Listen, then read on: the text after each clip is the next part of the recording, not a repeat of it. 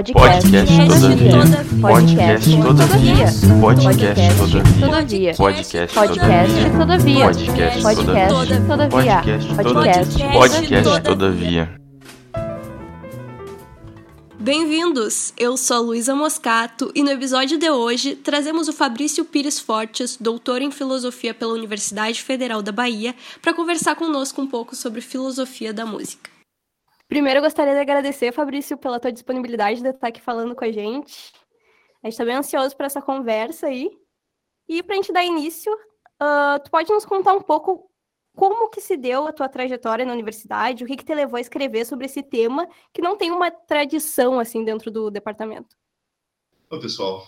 Então, é, eu queria, em primeiro lugar, agradecer vocês pelo convite para participar do podcast de vocês que eu tenho é, ouvido, inclusive, alguns episódios e tenho achado bem bacana. Enfim, né, é sempre bom conversar com o pessoal da filosofia da UFSM, que é um, onde eu, foi onde eu comecei minha trajetória acadêmica. E, enfim, né, a minha relação com a universidade é algo que, não vou dizer, não, é uma relação bastante profunda, assim, né? não só com a filosofia da UFSM, mas com a UFSM em si porque eu cresci a poucas quadras da UFSM, né? Eu tive toda a universidade como uma espécie de quintal de casa, quase, uma área de lazer que, quando podia, né, usufruía. É, minha família, na verdade, a família da minha mãe, foi uma das primeiras famílias que foram morar nessa região na época da construção da universidade é, meu avô decidiu, enfim, mudar de vida, se mandar para lá quando, quando começaram a construir. E tem umas fotos aéreas até que a gente pode ver da universidade que vão aparecer assim, você vê que não tem nada ali, né, quando foi construída. E uma das primeiras casas a serem construídas foi a casa do meu avô, da família dele. E minha mãe trabalhou no, serviu a primeira refeição do RU é, quando foi inaugurado depois eu pude também estudar no FSM e isso, bom, foi um lugar que faz parte da minha da minha história, assim, da minha vida, de uma maneira muito especial.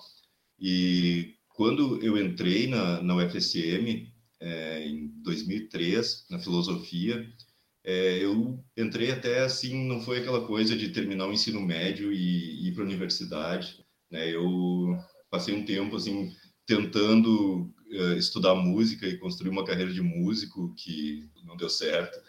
Mas quando eu entrei na filosofia, eu tinha essa, essa uma, um interesse já em escrever alguma coisa é, direcionada à música, né, em fazer alguma coisa nesse sentido, é, até pela formação que eu tinha, paixão pela música. E no início, assim, da minha primeira pesquisa na, em iniciação científica, na verdade, não tinha nada a ver com isso, né? Eu comecei a estudar, fazer uma pesquisa sobre a ética de Kant, pelo PIBIC, com o professor Miguel Spinelli, e, e, foi um período muito importante para mim na época, né? Que foi um momento em que eu aprendi, digamos, os fundamentos da pesquisa filosófica, né? Da pesquisa acadêmica em filosofia. Aprendi como estruturar um texto é, filosófico, né? como escrever um projeto de pesquisa, um relatório. Mas, enfim, esse não era ainda o, aquilo que eu queria mesmo estudar, né? Eu, eu lembro que numa da, na primeira aula que eu tive introdução à filosofia com o professor Ronai, ele fez uma perguntinha para todo mundo, assim, sobre é, quem é você, de onde você vem, por que você está aqui. É, eu lembro que eu falei que eu queria fazer alguma coisa relacionada à música, às artes, não sabia bem o que. Ele falou, eu lembro muito bem que ele falou assim, vamos ver. Enfim, né? Mas eu sempre tive esse interesse. E quando eu estava já no quase no fim do curso, né, eu comecei a, a, estudar um pouco com o professor Abel, Abel Lassage Casanave, que lecionava na época e e ele sabia que eu era músico e me perguntou um dia se eu, se eu sabia ler música. Eu disse, sei. Né? Então, ele me, ele me perguntou se eu teria interesse em fazer um trabalho que envolvia algumas ideias de Leibniz e a notação musical. Eu topei na hora, né? E comecei já a estudar esses temas, e um ano depois, mais ou menos, pouco mais de um ano depois, eu estava já no mestrado com essa pesquisa. E também, né, não é exatamente uma questão na filosofia na UFSM, né, não, não há uma tradição, é porque, em geral, também é uma questão que é difícil a gente encontrar um departamento, no Brasil principalmente, em que tem uma tradição em pesquisa em filosofia da música, né? Mas, enfim, um caminho um pouco diverso do, do habitual, eu acabei entrando por aí. Enfim, eu acho que também isso está aos poucos assim a coisa está evoluindo no sentido de ter surgir, estarem surgindo novas publicações sobre é, sobre o tema, né, novas pesquisas sendo feitas. Eu acho que é algo que está tá se desenvolvendo mais essa questão da filosofia da música.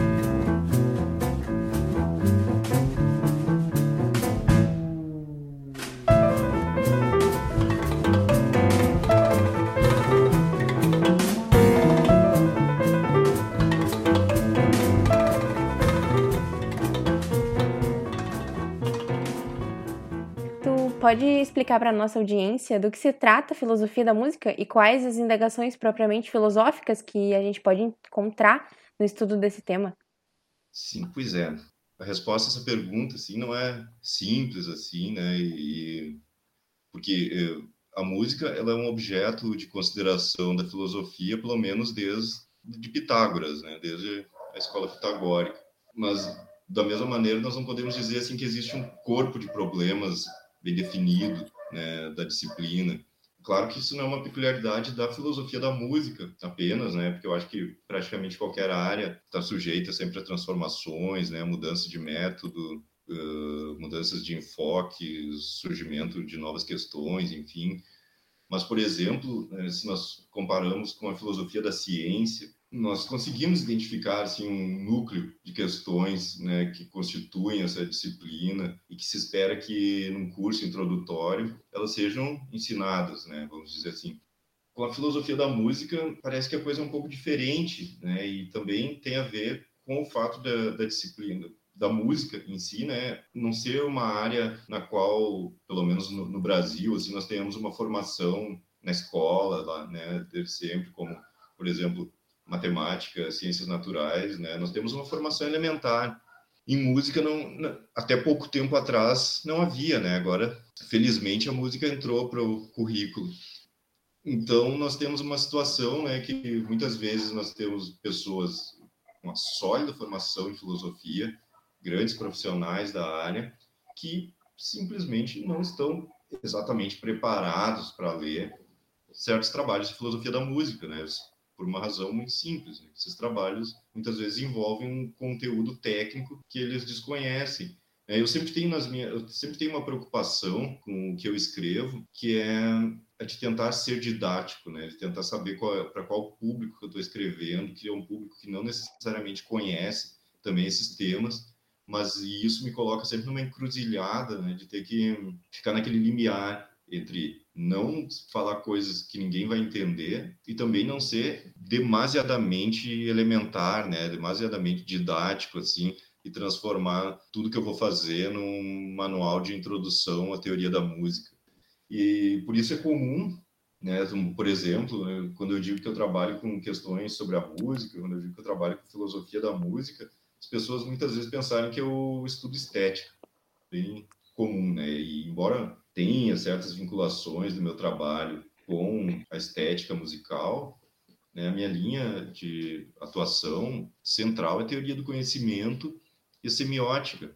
Né? Minhas pesquisas elas são centradas nas relações assim, entre os sistemas de representação visual da música, vamos dizer assim, os sistemas de representação visual da música e o pensamento musical, vamos colocar dessa maneira a ideia de que aquilo que, que, se faz em música, composição, sobretudo quando se trata da tradição ocidental, europeia, dessa, da música clássica, vamos dizer assim, e, mas o que se estende para a música popular, nós conhecemos, ela, uh, nós não podemos pensar né, diretamente que o, exatamente assim, que como vou dizer, que o pensamento musical se dá num, num, digamos, no plano das ideias e que isso depois vai ser registrado por uma notação, né? Mas que os sistemas de representação da música, em certo sentido, eles moldam, né? eles dão a, a, os limites, as possibilidades daquilo que nós podemos fazer em música. Né? Em geral, meus trabalhos se dão sobre isso. Né? Mas, enfim, uma das questões mais tradicionais, né, que aparece já em Platão e em Aristóteles, que tem um longo desenvolvimento na história, é a questão sobre a relação entre a música e as paixões. Tanto em Platão quanto em Aristóteles, nós encontramos assim, as breves considerações, em Aristóteles um pouco mais, eu creio, na, na, na política, é, sobre a capacidade que os diferentes modos musicais, né, os modos entendidos como as escalas que eram utilizados nas diferentes regiões da Grécia antiga, né, que, né, a capacidade que esses diferentes modos têm de moldar o nosso estado de espírito. É, por exemplo, que um determinado modo é mais apto a motivar soldados para uma batalha, enquanto outros teriam mais a capacidade de alegrar um banquete, por exemplo. Na modernidade, daí essa questão ela ressurge já em Descartes, escreveu um pequeno compêndio de música, sua primeira obra, né, de 1618, na qual ele inicia já afirmando que a finalidade da música é despertar em nós diferentes paixões. Né, e o que ele faz? Bom, para despertar essas paixões, o que nós teríamos seriam duas categorias de elementos musicais. A altura dos sons, né, a categoria que distingue entre os sons graves e agudos, enfim, falar de uma maneira muito simplificada, e o ritmo. Né? E daí ele desenvolve, um, digamos, uma análise desses diferentes elementos, vários aspectos que estão envolvidos. É, algumas décadas mais tarde, né, essa questão ainda ela é reformulada é, tanto em Descartes quanto em outros autores da época, inclusive o próprio Leibniz, é, em termos do chamado problema da relação mente-corpo. Né? A ideia é como pode a música, sendo sensível em suas causas, né, ter, ela ter a capacidade de afetar a alma humana. É, outro autor que se dedicou muito à música foi Rousseau. Né, um dos pontos centrais para ele foi a discussão sobre a primazia ontológica da melodia em relação à harmonia.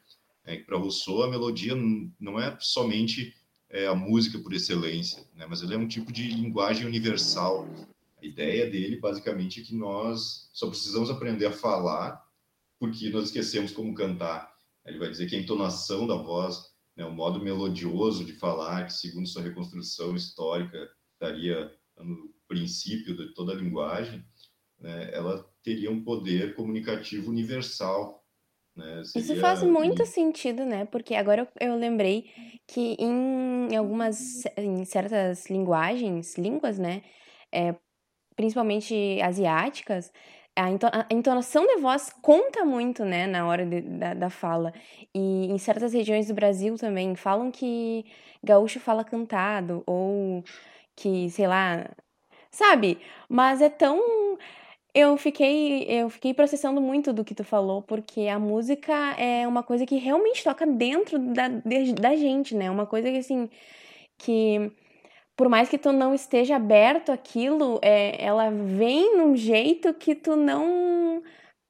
Tu simplesmente tá ali, entendeu? Ela, tu tá absorvendo.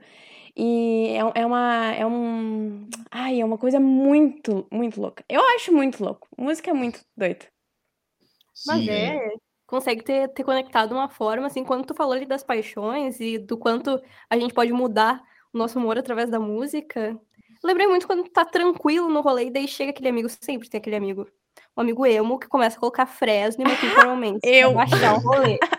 Gente, na hora, as pessoas começam a entrar em depressão, assim. É uma Não, mudança sou... absurda. Uhum. Eu sou do tempo do amigo que tocava Legião Urbana. Ah! Essa aí é clássica. É. A rodinha. É, e eu pensei agora em tantos diferentes tipos de gênero, né, musicais e como, é, por exemplo, um metal é, agrada certas pessoas e certas pessoas têm repulsa, né, não, não pegam toda a minúcia. e, e, sertanejo, que seja sertanejo, funk, sabe, né, é, tem todo um, tu precisa de um contexto, toda uma... Ai, é um, um aparato, tem que ter uma mala, uma bagagem, né, pra tu conseguir interpretar todas as músicas, assim, todos os gêneros. Sim, e é, isso aí é uma questão que até isso vai aparecer em alguns autores, né? Como isso muitas vezes está, digamos, existe uma ideia clássica de que isso seria natural, né? Essa ideia que vai aparecer lá nos antigos, que seria algo natural, que certas é, estruturas musicais, é, certas formas teriam uma capacidade de trazer certas, digamos, de despertar certas paixões específicas, né? Mas isso depois é reformulado, porque tem muita questão pessoal, né? Por exemplo, isso o próprio Descartes vai é, falar uh, em certo sentido sobre isso, é, que tem muito a ver com a experiência passada, né? Com a experiência de cada pessoa, que talvez uma uma canção que não necessariamente seja é, triste pode te entristecer. Eu tive uma época uns vizinhos que ouviam umas músicas absurdas assim, para o meu gosto pessoal e que, enfim, né, cada, que eram músicas bem, digamos, músicas para dançar, vamos dizer assim. eu, aí, se, eu tô, se eu tô em algum lugar e ouço, sei lá, passo um carro na rua tocando com essas mesmas músicas, eu sinto vontade de me esconder embaixo da cama, né? Eu, eu sinto medo. e, mas, enfim, de alguma maneira, mesmo que isso, que isso esteja vinculado a questões subjetivas, enfim, mas a música tem esse poder, né? Tanto é digamos, se a gente pega certas áreas, como gente que trabalha com musicoterapia, né, que né, utiliza música para certos fins, ou enfim, é muito comum, assim, as pessoas têm a, a, a, certas músicas, sei lá, uma playlist que seja, que você usa, sei lá, no momento que você quer relaxar, ou no momento que você quer é, dançar, se alegrar, sei lá, tem muito isso. Mas, bom, outras questões que nós podemos colocar, né, de é, filosofia da música, né, tem a, o pessoal da tradição hegeliana, né, que vai vai trabalhar mais no sentido de uma filosofia da história da música, que Hegel, em certo sentido, ele coloca é, a música como uma parte né, dessa trajetória de desenvolvimento do espírito em direção ao absoluto. Né? Depois, certos autores, como o pessoal da escola de Frankfurt, vai trabalhar, em especial, Adorno, né, vai trabalhar a ideia da compreensão da música como é, levando em conta o surgimento da indústria cultural, né, e a, e a música entendida como produto da economia na sociedade de consumo. É, Hanslick também, no século XIX, trabalha, que, tem, que tem uma ideia que é até pra, é interessante de pensar aqui como um contraponto a ideia de música como que a gente estava falando agora, né, da música como um, como um poder de despertar certas paixões. Hanslick tem um, um texto clássico chamado do belo musical, em que ele justamente questiona essa ideia de que a música expressaria emoções, né? que a música possa despertar emoções é uma coisa. Outros autores vão dizer que a música não simplesmente desperta emoções, mas ela expressa certas emoções, que é muito diferente. E Hanslick busca desconstruir isso, então, e elaborando uma, uma tese formalista, né, que ele vai dizer, não, não há nada de extra musical é, que seja expresso pela música, né? mas a, tudo que a música expressa são formas musicais, né? e eu creio que talvez isso uh, case muito bem com essa ideia que a gente estava falando, de que bom, determinadas obras, né, determinados tipos de música vão ter um efeito em certas pessoas e um efeito completamente diferente em outras.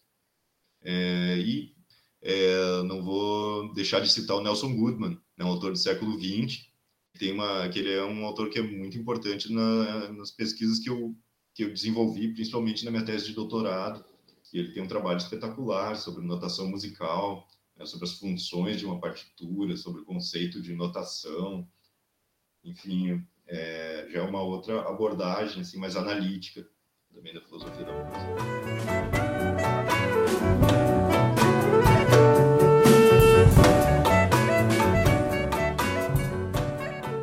Agora a gente vai se voltar um pouquinho mais para os teus trabalhos mesmo. Tu pode nos falar um pouquinho sobre a tua dissertação de mestrado, que tu buscou caracterizar a notação musical sob a perspectiva do Leibniz acerca do conhecimento cego ou simbólico? Sim, sim. É, esse foi o, o primeiro trabalho né, que, uh, que eu desenvolvi é, sobre isso. Foi um, um, tema que me foi sugerido pelo professor Abel né, e que começou essa, essa minha pesquisa. Que, enfim, né, existe uma tradição que se inicia com Leibniz da ideia de conhecimento por manipulação simbólica.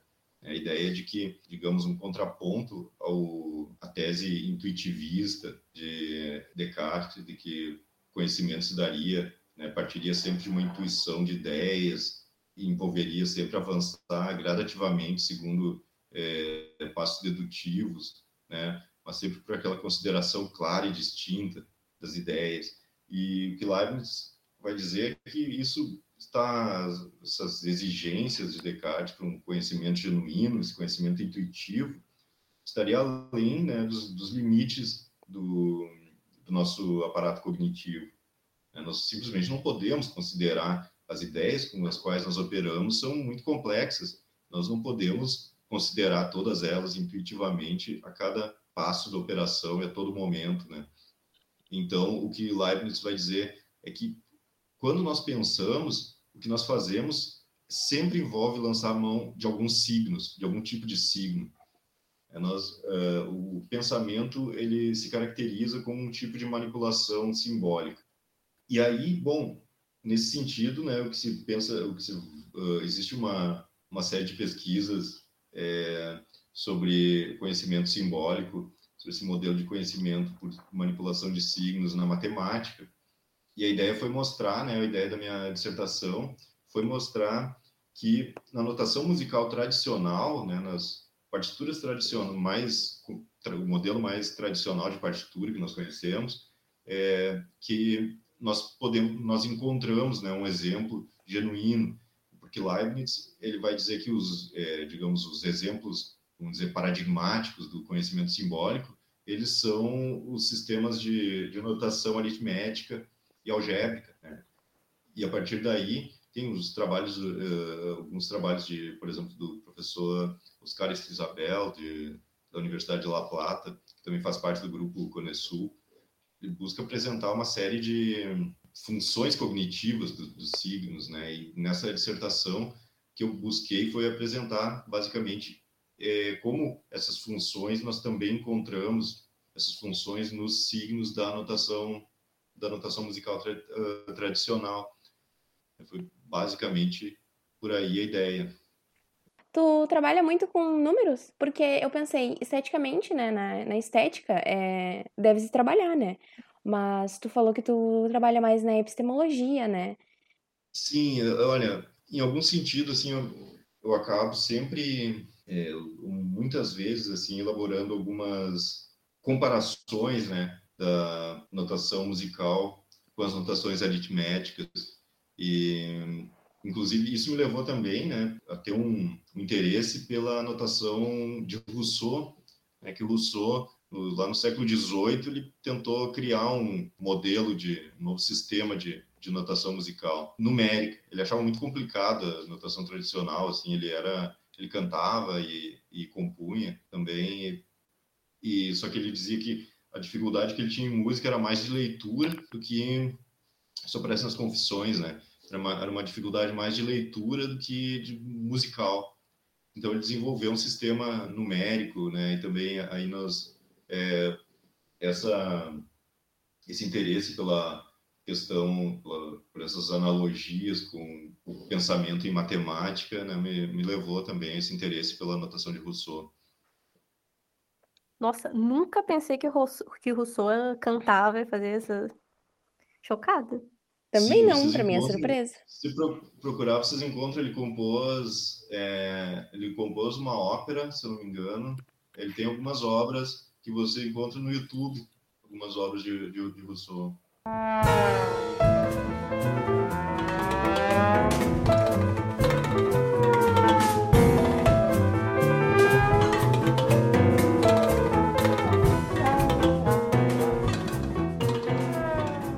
Pode nos contar como o modo de pensar da música se modificou ao longo dos anos? Quais os filósofos, além de Leibniz, tratam do assunto?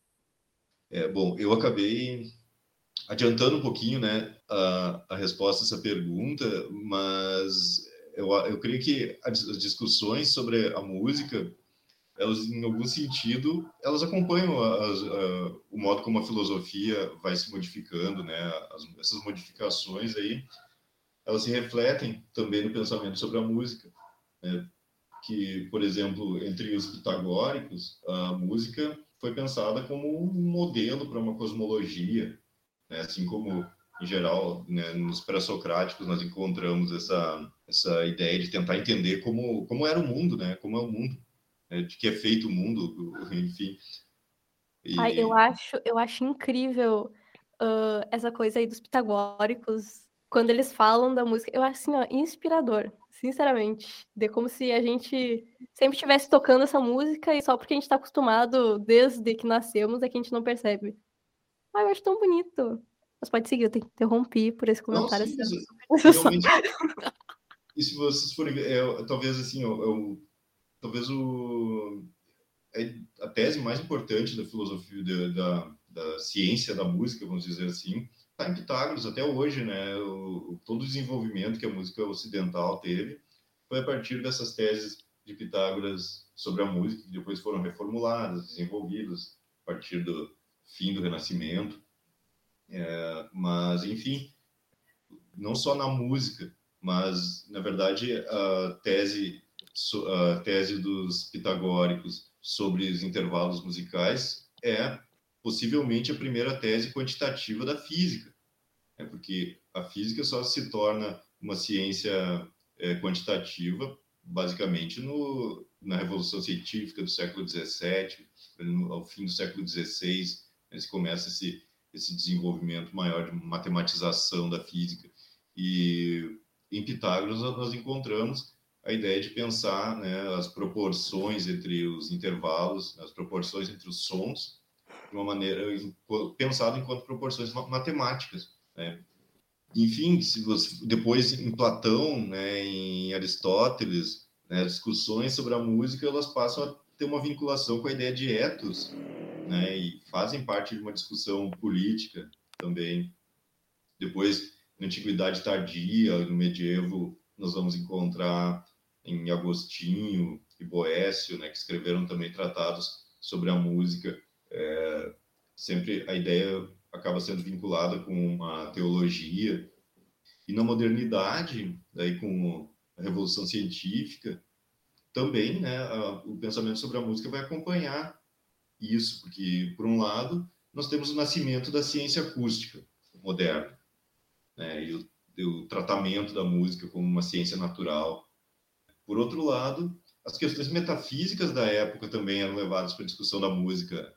É, por exemplo, o problema mente-corpo, que eu, que eu falei antes. Bom, na filosofia contemporânea, me parece que por um lado, né, as discussões filosóficas se voltam para questões sobre a linguagem e os signos, enfim, essa, esse lado mais analítico. E por outro, né, também que eu mencionei antes, a ideia da, da discussão sobre a música como arte de massa, né, e essa ideia mais voltada para uma é, para um caráter mais é, de filosofia social, vamos pensar assim.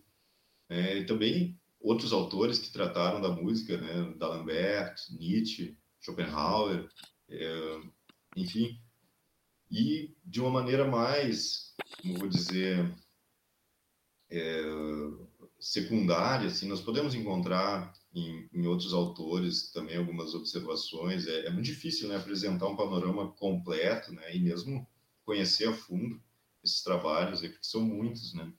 Mas enfim, eu creio que mais ou menos seria por aí. A gente queria saber um pouco, então, agora sobre o que, que tu anda trabalhando atualmente. A gente viu que tu elaborou o projeto de um livro sobre questões musicais em Leibniz e também algumas traduções inéditas dos textos do autor sobre o tema. Como é que está sendo esse processo aí? Pois é, eu foi isso na verdade esse livro ele foi ele foi um livro que surgiu que eu escrevi no pós-doutorado que eu fiz uh, em Paris, em 2017, 2018. Meu Deus, o clima que devia estar, assim, ó, para escrever sobre música em Paris, eu acho, eu acho tudo a ver, assim. Sim, foi, ah, foi maravilhoso, assim, e, e, também, né, poder contar, assim, com a biblioteca da Sorbonne. Meu algo... Deus. Nossa, é, né? Nossa, nem, nem tava. Nossa, eu me arrepiei aqui. Que que, que isso? É, eu tive acesso a textos que eu, desde 2007, quando eu comecei a estudar essas questões, eu, gostei, eu tentava conseguir, nunca tinha botado a mão, né? Que eu fui conseguir lá. E, enfim, aí esse texto estava desde então, assim, eu voltei com uma versão preliminar, né? E, e segui trabalhando em cima mais um tempo. Aí eu consegui, depois eu consegui publicar agora em junho passado pelo Instituto de Estudos Filosóficos da Universidade de Coimbra.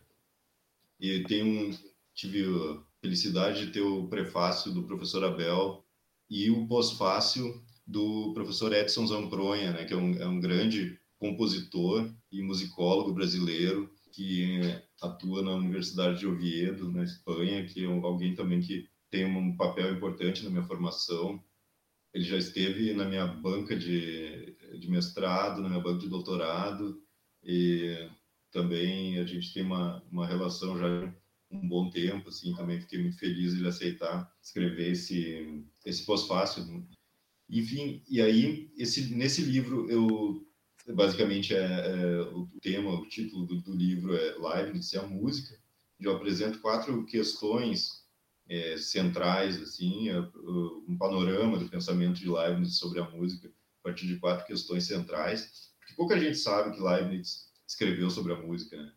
Ele, na verdade, um autor basicamente conhecido por, pela metafísica, né, e pelo seu trabalho como, como matemático também, mas Leibniz, bom, desde o início, né, um texto de, que ele escreveu aos 19 anos, uma dissertação de arte combinatória, já aparecem algumas discussões ali sobre a aplicação da combinatória à música.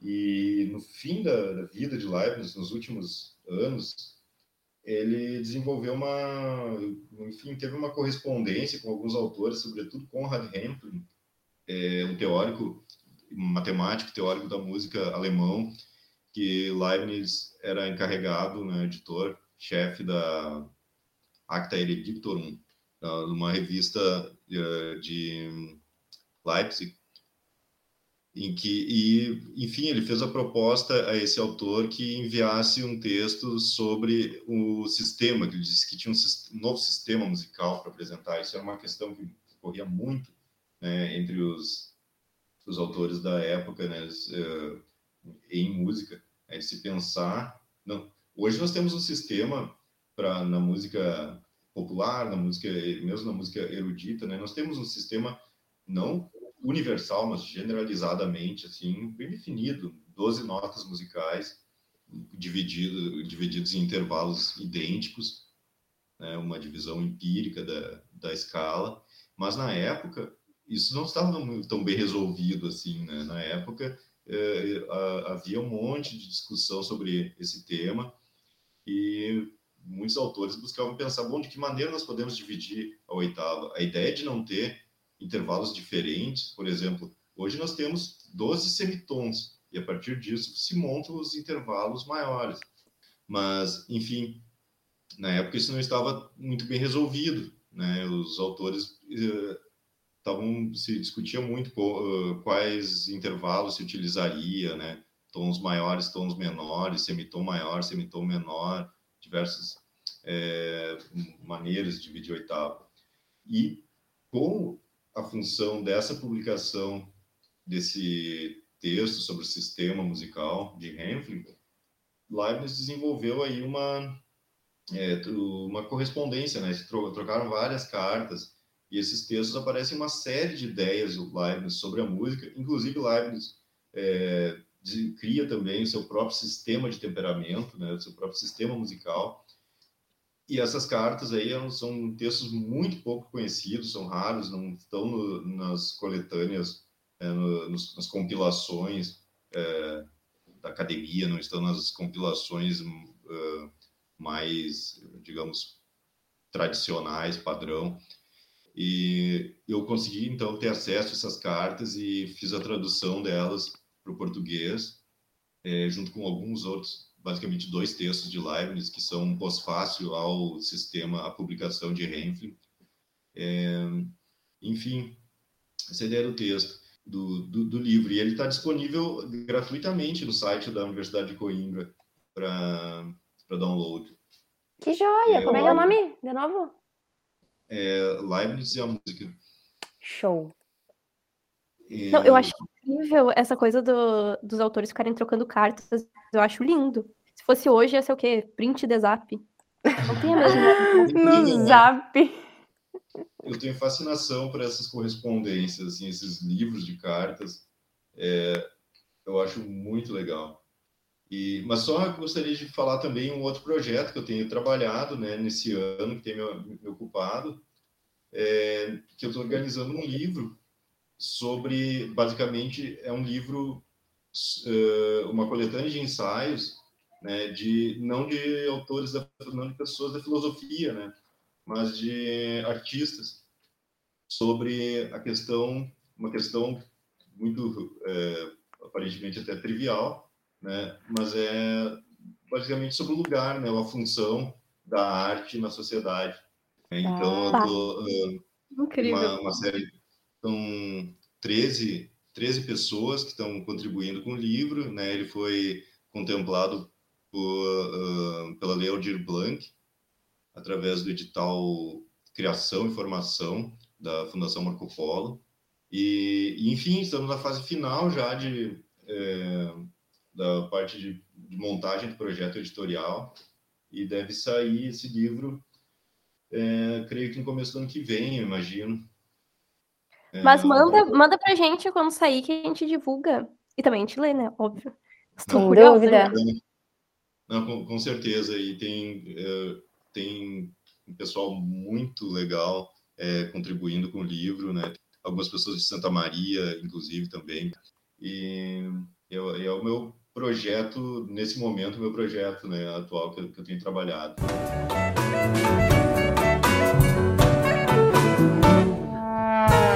Mas, Fabrício, vamos encaminhando então para o fim da nossa é, conversa, né?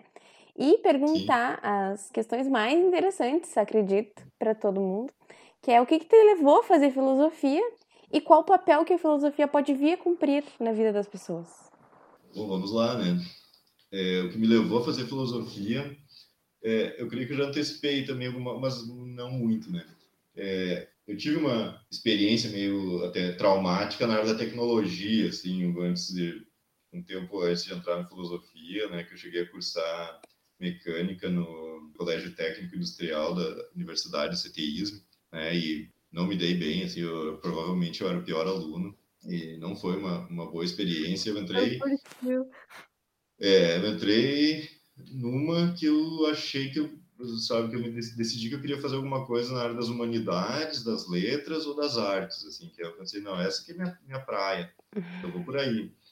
E a escolha pela filosofia foi algo bem curioso, assim, até eu estava uma dúvida, pensando muito fortemente em, em cursar letras, né, e, o, e foi uma, uma coisa dessas, assim, que eu estava num bem na época da inscrição do vestibular, eu lembro que eu peguei um ônibus lá no final da universidade, indo para o centro, e entrou um pessoal da filosofia no ônibus, sentaram perto de mim, começaram a conversar, e comecei a gostar daquelas conversas, sabe?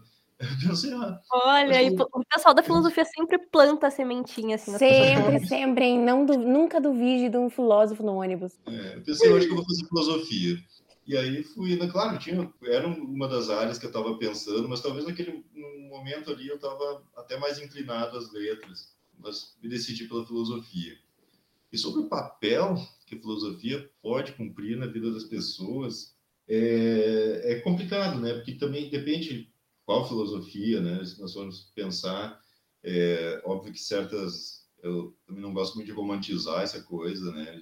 Porque em certas pesquisas filosóficas, para as pessoas em geral, né, para pessoas que não, não trabalham com filosofia, não tem impacto algum, né?